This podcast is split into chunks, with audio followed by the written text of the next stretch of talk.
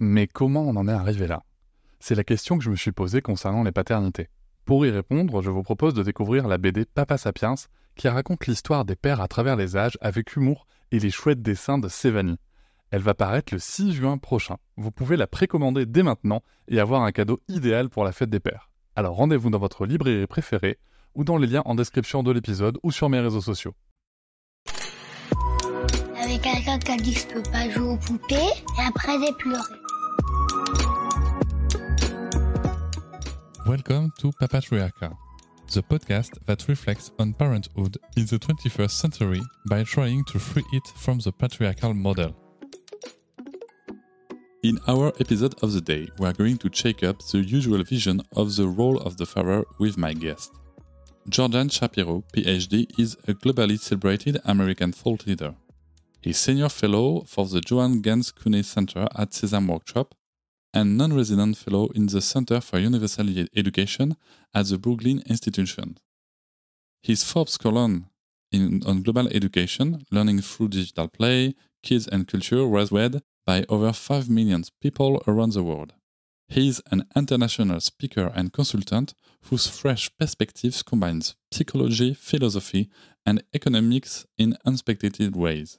His book, The New Childhood Raising Kids to Thrive in a Connected World, changed the cultural conversation about parenting and screen time. In his most recent book, Father Figure How to Be a Feminist Dad, Shapiros offers a norm chattering perspective on fatherhood, family, and gender essentialism. This thoughtful exploration of that psychology, presented from an archetypal perspective, challenges our familial assumption about the origins of so called traditional parenting roles we ask ourselves how to evolve in fatherhood by questioning important concepts like narcissistic patriarchal authority, trying to understand how all this is built in the culture in myth or even Star Wars. We ask too if we can protect our children from gender stereotypes and where to start as a father to move forward on this reflection. I leave you right away with my first question and I wish you a good listen. In your book, you develop several notions such as narcissistic patriarchal authority. That's a, that's a huge word. too many words. Too many words. It's too many words. Too many syllables. But yes. what can you tell us about this, please? Yeah, I use the term narcissistic patriarchal authority in the in the book, um, and, and, it's really I think the the most important word there is the authority word. Um, and in the book, what I do is I sort of unpack the word authority to talk about how it comes from author. It comes you know same root as autonomy, same root as authentic. All of these go together, and they have to do with the kind of of self, right? They they they, they all mean some version of, of self. And and so that's a little redundant i guess narcissistic and authority which are both which are both about this idea that that you're the you're the author. And and i use it to talk about what i think a lot of our traditional ways or at least long held ways of thinking about fatherhood have been which is is that father is the you know it, it's king of the house you know? I um you know i think when i wrote it i was reflecting about how when i was a child i always thought of it as my father's house, even though my mother did most of the work around the house. Right? I mean, it's my father's house. And so the, the idea I'm really trying to get at with the, is this idea that so many dads have just been taught that they're supposed to see it as their house and their family is part of their lives and everything's sort of a, a legacy of the dad, a lineage of the dad, which which makes the dad not realize that there are individuals around them. Everybody sort of becomes a supporting character in dad's myth. And, uh, and one of the ideas I talk about in the book is this idea of colliding myths, which is an idea I, I, I really like, which is that we're all, you know, it comes from archetypal psychology. We're all living inside our own magical myths. And of course, main characters of our myth, but we forget that the other people are also the main characters of their own myth. So even though they might be the uh, the you know troll beneath the footbridge or the love interest or the sidekick in our myths or the villain in our myths, I'm I'm often the villain in my kids' myth. You sort of forget that you could possibly be the the bad guy or, or you know because you think you're the you're the center. And we all do that. It's not unique to fathers. It's not unique to men. It's not unique to any anyone. We all we all forget that everybody else is also the hero in their own story. So therefore, we can't possibly be the st- hero in their story. What I understand is that um, the, maybe it's it's the sense of the word patriarchal is that our story is most important than the others. Yes, yes, absolutely. Dad's story becomes the most important story, and and I use the word patriarchal very literally, right? It literally means rule by the father, or structure by the father, um, and so in in some ways, it already has the whole idea in it as a word itself. This idea that the whole family would be organized around the dad for me it's uh, like you say in your book it's like the story is a myth where the the hero is, is the dad. In, in your in your book you, you, also speak about some of the myths. Uh, you make the link between zeus and darth vader and the images and the favor we have. Well how, how do you do this, this link yeah, yeah. I mean, the, the idea here is that, again, we're dealing with archetypes here, right? And so we often think that the Zeus image, which is this sort of strong, powerful dad that wields lightning bolts and has authority and um, you know and and there's lots of great things about zeus too right? The, the you know i don't want to just make it sound like he's the tyrant. I mean he is a tyrant but he also is the one that makes things happen. And we often get stuck and think of that as the only part of a fatherhood image. The, the, truth is this is an image that has very little to do with gender right? It has nothing to do with with whether you're a man whether you're the dad whether you're the mom. We all need to be zeus sometimes and we need to not be zeus at other times. And oftentimes we think we're supposed to be Zeus all the time because that's the image of fatherhood that we've given. Of course, Darth Vader is, is sort of the dark side of the Zeus energy, right? All dark, no, no, no positive. You know, I guess positive in the sense, not certainly not positive in the movie, but in the Star Wars series, you know, it is it is Darth Vader who manages to organize an entire empire. So he he's not incompetent. He's not just evil. He he has organized the entire galaxy, just often with the wrong intentions. And what about uh, the thing that uh, Zeus, like uh, Darth Vader, every time the son has to kill his father. Right. So this is the sort of the traditional hero myth. Uh, I guess probably first explicated by Joseph Campbell, which which is this idea that the, the hero is the son, and part of the son's journey is that he has to have a battle with dad, right? The sort of Oedipal, the, the Freudian Oedipal journey with dad. And this we sort of take for granted, but but I'm not sh- completely sure that it's true. I think it may be a kind of a industrial era consumerist uh, concept, right? This idea that, that we all need to be rebellious. We all need to be eventually rise up and throw our revolution against the powerful ogre king. um, and I just, you know, I think this is sad. You know, I'm not saying this never happens and isn't absolutely an essential part of the human experience, but the idea that we think that it's always there for everyone at all times is, I, I think, problematic problematic. I think there's a lot of other choices and a lot of times when that's not a good solution. Yes, and, and you say in your book that uh, there are other myths who could inspire us in the link between father and son. What kind of myths you, you think of? Even if you look in, in antiquity, even if you look in the ancient world, even if you look in the Middle Ages, you're going to find a lot of different kinds of stories of fathers and, and sons, and that we off, you know, we somehow, and I think it's because of uh, Joseph Campbell and those mythologists of the early 20th century that really got stuck on one on one image and, and start to see all of that as the only choice. Right? Again, nothing wrong with that image. I'm not trying to say we need to throw that image out. I'm just saying we have to realize that that it's just one piece of the whole thing. You talk about another uh, another, another notions that you you call locker room gender essentialism. This is one of my favorite concepts. It's really just dealing with gender essentialism. Gender essentialism is this concept that there's something essential about our genders, right? So men are one way, women are are another way, and that those things are sort of bi- are biologically determined in, in, in the sense of psychological things, right? You know, like all men are assertive, all women are nurturing, right? Uh, which are not true. And I and I added the locker room to this concept, locker room gender essentialism, because I realized that so many of the things that I learned um, about how women are right? I learned in the locker room as a 12 year old boy where the boys would be like, ah, girls all love it when you do this. And they didn't know anything. You know, you think about 12 year old boys, they know nothing about the world yet, right? But they're already trying teaching other 12 year old girls, boys, these ideas that they're going to get stuck in their head about gender for the rest of their lives. And I, you know, some of them I didn't even question until I started to write this book. And as I was doing it, I went, whoa, I can remember learning this. And I just realized who taught me it. And it was, you know, there's no reason I should have ever thought that person was an authority other than my own insecurity. You know, we're 12 year old boys, we're going through puberty, we feel insecure, we want to get, we want to kiss girls, we want to make friends, sometimes we want to kiss boys, we want to do all, you know, we want to do all these things and we don't know what to do with ourselves. And then somebody comes and says, this is it. And we're afraid to even challenge it in our own heads because we want to fit in. And, and, and a lot of ideas get sort of integrated into who we are at these times it's really problematic but the important thing that i'm dealing with is again this this gender essentialism you hear it all the time, right? Men are better at spatial reasoning. Women are more risk averse, you know, and none of them makes risk. I'll use the risk averse one as a, as a great example. Like risk aversion is, is such a weird thing, right? It depends what you're asking the question about. And we sort of learn it culturally. So certainly, you know, I, I always think it's funny when I read about like studies that say women are more risk averse. I'm like, well, what would happen if you asked the question as you have to you have to make a souffle very quickly right before the boss comes over, right? Who's going to be more likely to take that that risk? That's so true. For me, the locker room is so uh, a great uh, notion because it deals with the the relationship between boys and uh, and boys club. In France, you say I, I, I don't know well, how you call that in US, but in France you say boys club, okay, and it's about. Um, I don't know this word in English. I I, I said in French, uh, homosociability, the social relationship between men's, only men's, you know, and uh, what rules we need to respect to be recognized as a male uh, by the group.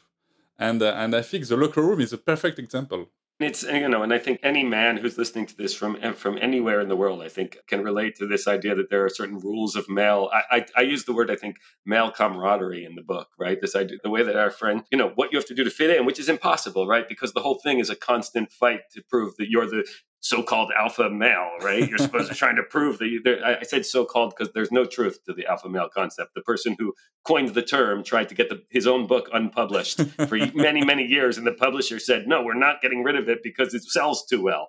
You knew it was wrong. but yeah, the point is we're we're all in this, and of course, the locker room is one of those locations where we teach these very early ideas about what it means to be a man and to be a, a woman beyond just what we teach each other as 12 year olds you know sports are often a location where we where we solidify or cement problematic gender ideas and that really needs to be unpacked and considered especially by parents right? I, I think a lot of parents forget how many bad ideas and how much struggle unhappiness, um, discomfort happens in those locations, even for the ones who succeed, right? I think, you know, a lot of people sort of imagine, oh, it's just the nerds, it's just the losers who, who have a hard time, but it's not true because there's no staying on top. It's a, it's a game where even if you become the like most popular, strongest man in the community, like everybody else is just trying to knock you down for the rest of your life anyway, and eventually someone wins. So Yeah, and there's there's really a, lot of pressure on this male, on this alpha male. I discuss uh, often with dads, uh, and I used to be uh, one uh, of one of the top. But uh, what happened when you're still not on the top? When it, when it's finished? When uh, when you're not the alpha male? And and that's a, really a lot of pressure to live with this so hard believing that you have to be always corresponding about these rules, these pictures. That's not possible even yeah yeah and of course and of course you know no nobody can maintain it right oh, and nobody really you know maybe there's like two or three people in the entire planet that pos- you know maybe bill gates and warren buffett are actually alpha male right? right? everybody else has to answer to someone whether it's investors or even if you're like the running a country you have to answer to voters you have to there's no version of ju- you get to just be zeus it doesn't exist so so it becomes a sort of inherently a battle you are you're just you're just destined to lose Another question. It's also a question of inclusivity. First of all, how do you define it? And how can we be inclusive when we haven't had a model or when society is not exemplary of the subject? That, that's really difficult, I think inclusivity the, the concept is just you know how, how do we so much as you're pointing out of human history has been about excluding right? You, you build a small tribe and you decide who's in and who's out right? Or a country who counts as a citizen who doesn't count as a citizen or or a religious group right? Well, you know god likes us god doesn't like them right? It's there's always this sort of building of these of these divisions and inclusivity asks us to do something as you're pointing out very opposite which is we're going to take the pe- we want to hear the voices that are different than us you know we do have a model you know i think we've been increasingly doing that as humanity for a very very long time and we get better and better and better at it because i think we recognize that most of our progress most of our innovation most of the amazing things that we've done as as a human species you know the ability to feed billion you know what are we up to now? 8 billion people to be able to feed almost all of them right? Uh, at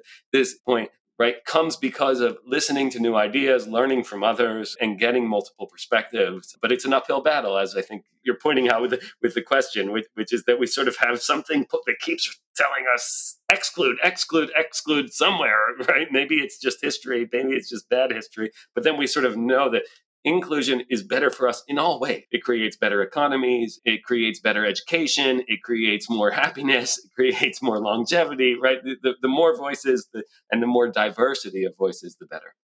Uh, there's a kind of uh, inclusivity that uh, is not often uh, named. Uh, I don't know for US, but in France. Hiring for your small business? If you're not looking for professionals on LinkedIn, you're looking in the wrong place. That's like looking for your car keys in a fish tank. LinkedIn helps you hire professionals you can't find anywhere else, even those who aren't actively searching for a new job but might be open to the perfect role. In a given month, over 70% of LinkedIn users don't even visit other leading job sites. So start looking in the right place. With LinkedIn, you can hire professionals like a professional. Post your free job on linkedin.com slash people today.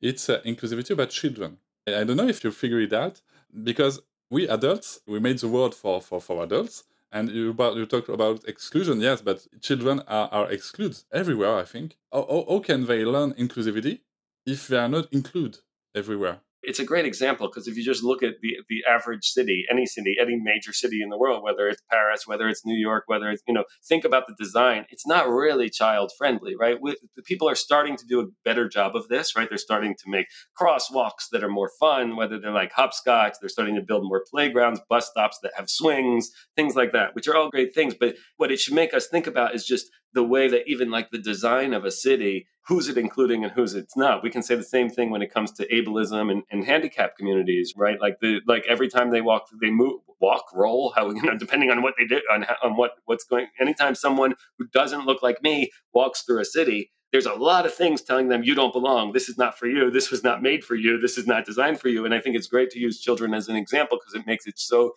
clear that we do it to children. And then you can start to see all the other groups that we that we do it to as well. Um, and not not because people are trying to do that. See, I think it's really important to say because I think a lot of this conversation we talk about, and a lot of people get defensive and they go, "Well, I'm not like." Ah, of course, we understand that none of us as individuals are really, you know, very. I still haven't met the people that are trying to be exclusive, um, but I, but there are the people who who don't see the ways in which the everyday, the sort of quotidian things that we experience um, and, and that we create already have agendas built into them you know and it's why it's so great to talk to you that's very that's very much french intellectualism right that's, that has taught me that it's reading the great french thinkers that have gotten me to to learn that if you think this is possible, only if you think this is possible, okay? How can we, parents, protect our children from gender stereotypes? Yeah.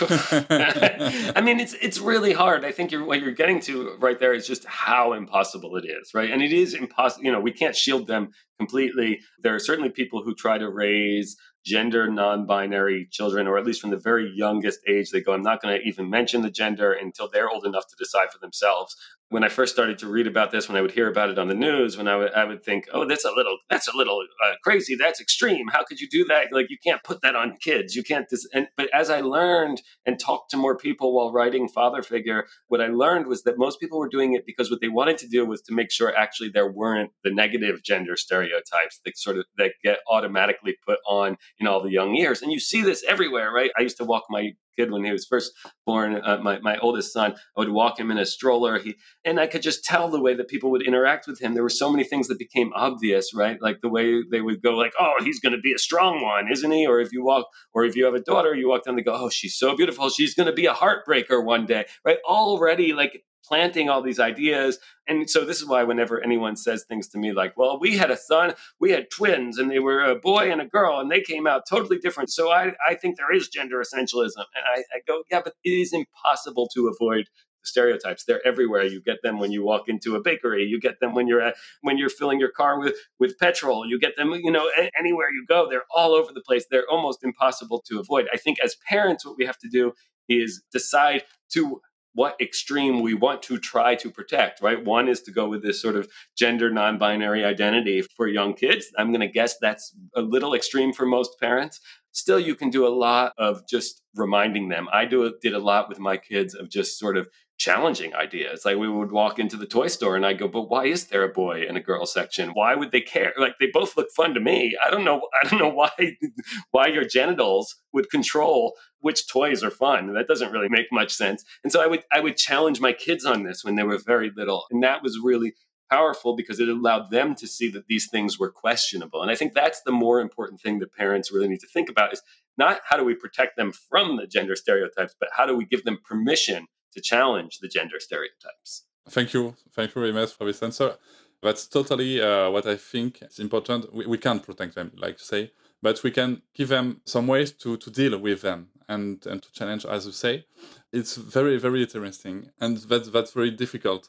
Let's talk again about about fathers and, and dads. How can we we detach ourselves from uh, from the old patriarchal schema that what we that we know when we when we are kids and, and we, we grow up to some extent we cannot detach ourselves from it and that's and that's worth remembering right? Some of these things are so deeply embedded in in our unconscious that what we have to do is figure out how do we reckon with it more than how do we not do it right? Right? It's sort of like when they you know we've all been through this like we, we don't want to grow up to be like our parents and then we look at ourselves and go oh my god i became just like my parent. And you and and and you learn eventually that i can't stop being like them. I need to figure out how to deal with the things that I think are problematic, not avoid them. Otherwise, you get you get more. And so, what we really need to do, I think, is to ask these questions about what else we can do. That's why I think your, your Zeus question was so great. And I talked about that earlier is, is that there are certainly old patriarchal ways that have lots of positive things about them and are needed. The problem is when it's the only way right? There are certainly times when my children are running too fast towards the street. Me being a dictator that screams, stop at the top of my lungs is actually a very good thing because it scares the crap out of them and makes them not run into traffic, right? So, so this is very, this works. This is a reasonable time for me to yell and for me to become authoritative and to do all the things that, that don't fit with an inclusivity model. But there, and, and that's the important thing is, is recognizing when the old patriarchal model is called for and when the old patriarchal model is actually actually an obstacle to what we want for our children and want for ourselves. It's the same thing, uh, I think, about the precedent question about uh, gender stereotypes. We have to deal with it. Uh, how do we do? And that's very difficult because in France, you know, psychoanalysis is very, very present everywhere. And the media often promote it, uh, even for, for education for children. The sentence uh, came back uh, every time. the role of the father is to embody the law in the home and to intimidate the child. okay, so what do you think about this? And what resources are available to bring another vision? Yeah. Oh, what a great, what a great sentence. So That's all over France, huh? um, I find that very funny because you know this sentence is Jacques Lacan in some ways. You know, you, and, and Jacques Lacan's attempt to sort of save Freud from his own misogyny by claiming it's symbolic, but he's just as misogynist in some ways. you know, I love and, and anyone who's listening, is, you know, I love Jacques Lacan, I love Freud, I love to teach them both. I've read both of everything that either of them has ever written. Lacan wrote a lot less, and most of his writing's terrible, but but his ideas are brilliant. But it's important, and there's whole parts of this book where I am ripping it apart and showing the way that the, the Freudian model of psychoanalysis is actually put problematic ideas about fatherhood, about patriarchy, deep into all of our concepts of what equal of what counts as normal and healthy. And we were talking about earlier with the with the sort of hero father battle right? We think of this as normal healthy development instead of one kind of normal development that may not always be healthy. This is what's at what's at the core of that. How do we move beyond this idea there there needs to be the job of the parents is absolutely I don't know about embody the law that sounds a little a little harsh for me but and intimidate the child is a little is a little harsh but certainly it is the parents job to demonstrate what the context of the world how it behaves. Like what what are the rules? Um, you know I, I am often thinking with my own children actually I have to be strict right now because there, there's going to be so much strictness that they experience in response to this in the future. And it's actually way safer for me to be the one that says no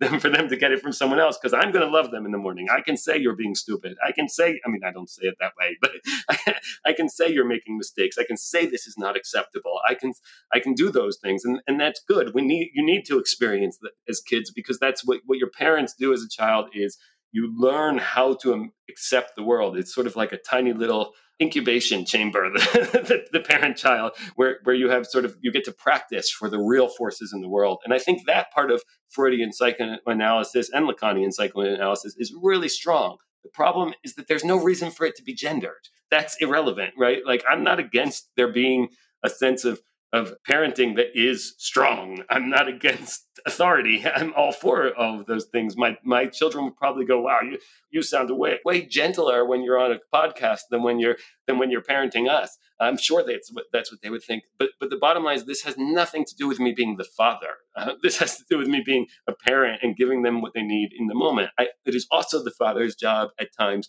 to nurture, and I would argue that for the modern current father in the 21st century and, thinking about all the questions we're talking about inclusivity feminism gender it is our job to actually help especially our, our young boys learn how to deal with that locker room nonsense that causes so much discomfort right? How do we say yeah i know what that feels like. I went through that. That stinks and i trust and trust me this is going to be better on the other side and i can help give you the tools to deal with this problematic masculinity I think it's very important what, what you just say, especially about uh, the thing that what, what psychoanalysts say uh, in France. It's not just one way; it's a way, and there are other ways, and it's not specially about gender, and it's not specially also about intimidate uh, children. Uh, so maybe this this is a way, but there is a lot of different way that are that are really, really, really more efficient than intimidation. In this way, the child will learn nothing, and uh, it's it's a deconstruction.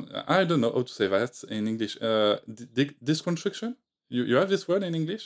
Deconstruction is that what you're? It's it's uh, in France we say that when uh, we uh, we think about how we grow up and uh, and all the the thing we have to unbuild maybe. Oh yeah, yeah, yeah, yeah, yeah, yeah. Absolutely, absolutely. So you're talking about, you know, we sort of we're socialized all of these things that sort of build a giant tower in our in our in our minds, and then we sort of we have to knock it down, but then we also have to build a new tower that that is, that yeah. is different. yeah, yeah. I think that's true, and and I think you made a great point. Like, you know, I was trying to think, can I think of any time where intimidation might be the best solution and i really can't like at least not you know maybe if i spend hours i might come up with one but but as you you pointed out it's not that it won't work. It does work sometimes which is why you'll have people go but it worked for me. That's how i was right. But they you know you know a lot of things worked. It also worked to you know to have uh, humans carry giant heavy blocks before we had cranes right? But, but, yeah. but we but we learn to do things in better ways as we move forward and in ways that are that are better for all of us. And i think that that's the most important thing. It's one of the things that always shocked me about writing this book and seeing people who are resistant to it, where, almost everything that I'm calling for is in the interest of the father, the child, the mother. Like everybody succeeds, but but people are so stuck in in as you said, the, these old, whether they came come from psychoanalysis, I, I unpack psychoanalysis in the book because I do think, you know, I, I think we totally, and maybe not in France, in the U.S., we, we definitely don't appreciate the degree to which psychoanalysis has shaped the modern self. You know, even when I teach Freud, there's so many so many students like, oh, I thought that's all debunked, and I, I'm always like, eh, I mean, yeah, it's all debunked, and yet we all live with it all day, every day, and believe it, including the people who claim to debunk it. So. That, that's that's that's a huge subject. Trying to be a feminist dad with with, with all of these, these subjects, with all of um, these important things that, that we try to work uh, on, uh, is there not a risk to uh, falling into a form of militant perfection and uh, self-loathing in the face of the difficulties that such an evolution represents? That's a really interesting question. Um, I certainly recognize this is a risk, but I sort of don't know why it would be a bigger risk with with feminism than with just anything else, right? So I think I, I, I think even those who are, you know, if you have the old fashioned, I want to be the patriarchal, dominant, intimidating father, you know, aren't you also kind of go always going, Am I doing the right thing for my kid? Is he learning? You know, maybe you're not. Maybe you just go blindly and do what happened to you. But that pretty much, no matter what, makes you a, a bad parent. You know, I, I, I sort of think like what makes someone a good parent is their ability to ask constant questions about, Am I doing this well? Right? That doesn't mean I, it's nothing to do with whether or not they do. You know, I, I think I, I say this in the book. You know, I go to sleep almost every night of my parenting life going, oh crap, I really screwed that up today at dinner. They asked a question and I said the wrong thing. Uh, you know, do I need to apologize for it tomorrow? Can we just move on? You know, I have to ask that every day. You know, that doesn't need to become militant perfectionism. Like, certainly I don't beat myself up for making those mistakes, but I do acknowledge those mistakes and think about how to not make them in the future. It, it's an important thing. You know, I hope that anyone who reads my book doesn't fall into a militant perfectionism and instead sees it as hey this is a these are tools with which i can reflect on my everyday parenting experience and decide whether i not i want to make shift changes transitions you know whether i want to do things differently tomorrow than i did today. And and I have two kids in college, two more living at, at, home. I've been through a lot of this and still don't think I have it figured out. So, you know, so, you know, anyone who's listening who's afraid of militant perfectionism, you, I'll just say, you know, you can write two books on parenting. You can be recognized as a parenting expert around the globe, and you're still not going to necessarily feel good about how you, about how you do it. We, we talk about uh, when we see our mistakes, but uh, I think it's a good way to see our success uh, and to say that hey today yesterday i did this uh, that was a mistake or, or a week ago uh, i don't know. And but here I, I, didn't replicate it. I went a different way and that's a really great success and i feel really good about this. I think that that's important too to see our success, you know? Absolutely. And of course, that's true in, in almost everything we do, right? We should be doing that whether it's work. You know, this is, again, one of the funny things about gender and industrial and post industrial times is like so many of the things that people are against uh, in, in thinking about uh, about more inclusive gender thinking are actually things they do everywhere else with no with no problem right and they're excited about i used to, when i was first promoting the book i used to make jokes all the time about where are there so many men that aren't assertive enough to, to accept feminism, right? like I wanted to bully them into feminism and be, be, like, "What? You're not strong enough to accept to accept this, to try this, to fight, right? You'll want to fight everything else on the entire planet because you're so strong, but you won't fight gender stereotypes. What? What? Something's wrong there." Yeah, that's that's, that's a really, really, really good answer. Thank you. okay, finally, if I were a young father who never asked questions about patriarchy and masculinity what do you think will be the first decisive step in becoming a feminist dad? First of all, almost every dad, I think, is feminist at this point. They're willing to admit it or, or not. Like, I don't meet many many dads who are like, ah, I don't think daughters should be allowed to do what sons do, right? I, I, I, don't I don't see a lot of them. You know, I'm sure they exist somewhere in the world. I don't interact with them. I haven't found them. Even the, the most conservative people that I have talked to in my life would not be like, I don't think my wife and my daughter are people, right? So, so at some level, they've already made a huge transition out of what the world looked like 100 years ago. And, and so in that sense, I would say you've already made a lot of those decisions. And what, what I'm trying to do is to, is to help young fathers ask what are the other questions I have to ask in order to do parenting in a way that is one in alignment with cultural norms, right? This is one of the biggest challenges. We're our model for parenting is people who grew up in a previous generation with different norms, okay?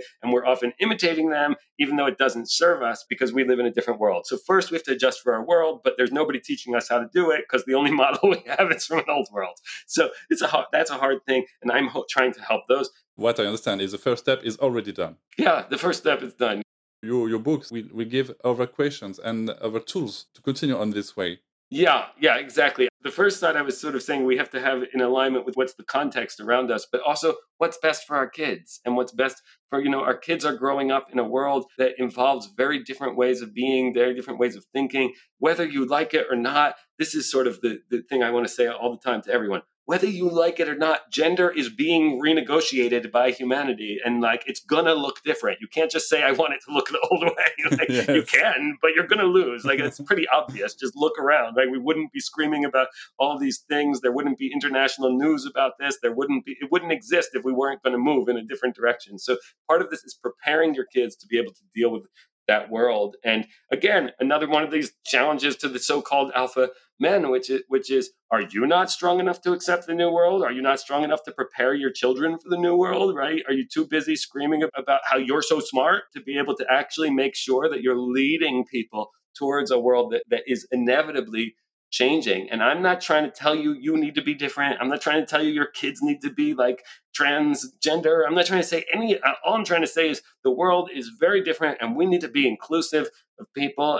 We need to practice that. We need to raise kids and we need to model that behavior in order to raise kids so that they can do it because you're screwed right now in the world if you're sexist, if you're bigoted, if you're, you know, every company expects you to be able to be inclusive. Every government expects you to be able to be, even the governments that we often think of as being the most restrictive are still more inclusive than they were 15 years ago. Thank you very much, Jordan, for, for this discussion. Yeah, thank you for having me. It's it's a it's a real pleasure, and uh, you know I'm I'm always happy to do these things because one of the great things about being an author is that you know that your ideas get to all different parts of the world, but you don't often get to talk about those ideas to different parts of the world because of language barriers. You know, the the book has been getting a lot of a lot of um, buzz in in France. You know, um, when I first told them they were doing a French translation, people said, "Oh, I don't know if that's going to work." They're very patriarchal in France. You know, they said the same thing about Italy too. And and honestly, in some ways, I, I found the reception in both of those places more open-minded than the reception in the in the United States. Yes, because we are we are not used to read things like this about about paternity in France.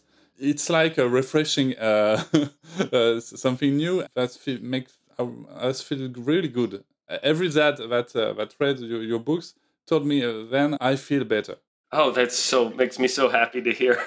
uh, so thank you so much, I'm very happy to do this episode with you and um, and make allow French people to to hear your your message and and, and there's no no injunction, there's no nothing such as you must do this in your words, you know, and that's really important. So I say everyone that uh, listen this uh, this podcast you can read Father's Figures. You will feel better after. Okay, that's that's good to know. And I love that you said there's not there's nothing sort of directive or prescriptive. Of course, this was one of the hardest things about writing the book. How do you write a book to tell people how to do something?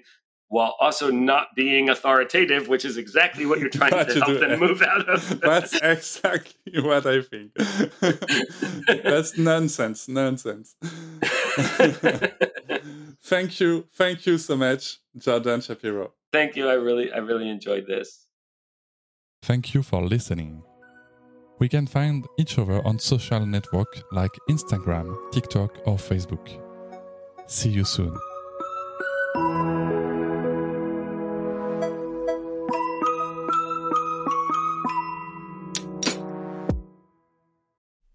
Hop, c'est encore moins. Si tu veux soutenir le podcast, tu peux aussi t'abonner à Papatriarca Plus et découvrir chaque semaine un épisode bonus en plus des 60 déjà disponibles, à découvrir sur tes applis de podcast comme Pocketcast, Castbox ou encore Apple Podcast. À très vite.